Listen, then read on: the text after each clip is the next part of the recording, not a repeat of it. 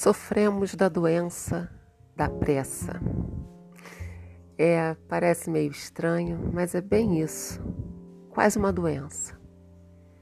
Certa vez eu fui a uma loja onde eu costumava tirar cópias e eu estava na fila esperando para pagar. Tinha um jovem atrás do balcão que tentava ajudar uma senhora a enviar um embrulho para o neto dela.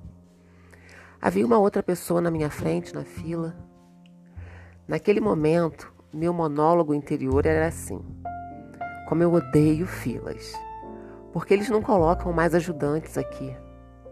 E eu resmungava, resmungava, porque pelo menos não colocam cartazes com o preço das cópias para que eu pudesse pelo menos pagar sem ter que esperar. Passou mais um minuto ou dois e eu continuei resmungando. Como eu detesto esperar. Tenho coisas mais importantes para fazer, não posso ficar aqui parada. Não aguentei mais sair intempestivamente do meu lugar na fila e perguntei: quanto é uma cópia? Dez centavos, respondeu o rapaz assim, meio aturdido. Depois de jogar uma nota de dois reais em cima do balcão para pagar a minha compra, que era de 40 centavos, eu saí da loja.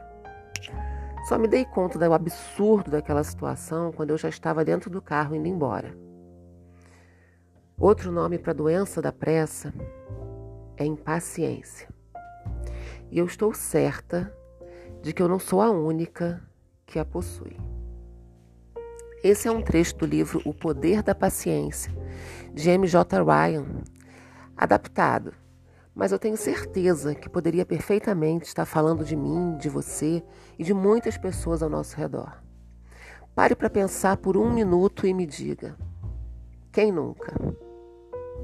Eu fiz desse título, O Poder da Paciência, uma Bíblia e recorro a ele de vez em quando.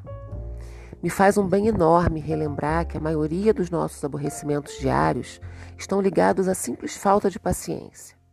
A fúria no trânsito, as explosões de raiva no trabalho ou com o marido, os gritos com os filhos. Como diz Ryan, nunca se precisou tanto de paciência e o estoque nunca esteve tão baixo. Esse episódio é para dividir com você a minha necessidade constante de estudar essa incrível paciência.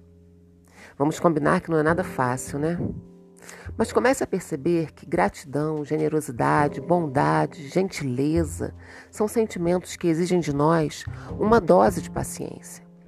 E, como recompensa, nos tornam pessoas muito melhores, mais alegres, mais dispostos, mais dispostos até a nos doarmos aos outros. Verifique então que quanto mais cultivamos paciência, mais felizes e tranquilos ficamos. Mesmo quando as coisas não saem muito bem do jeito que a gente quer. E aí, vamos praticar a paciência? Você já encontrou um jeitinho especial, alguma técnica de colocar a paciência em prática?